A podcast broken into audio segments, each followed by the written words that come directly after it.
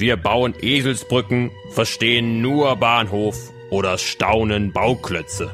Aber wieso drücken wir uns so seltsam aus? Woher kommen diese Redensarten?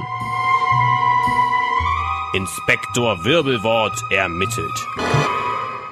Heute Scherben bringen Glück. Stellt euch vor, ihr besucht eure Oma und es gibt Kaffee und Kuchen. Aber dann, einmal kurz nicht richtig hingeschaut, Schon zerschellt die Porzellantasse auf dem Boden.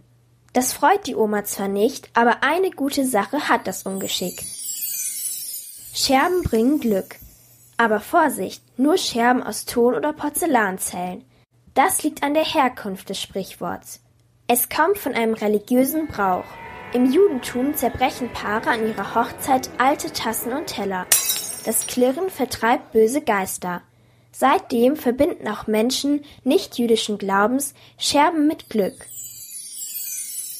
Aber warum bringen zum Beispiel Glasscherben kein Glück? Im Judentum prophezeit zerbrochenes Glas nicht nur Unglück, sondern Pech.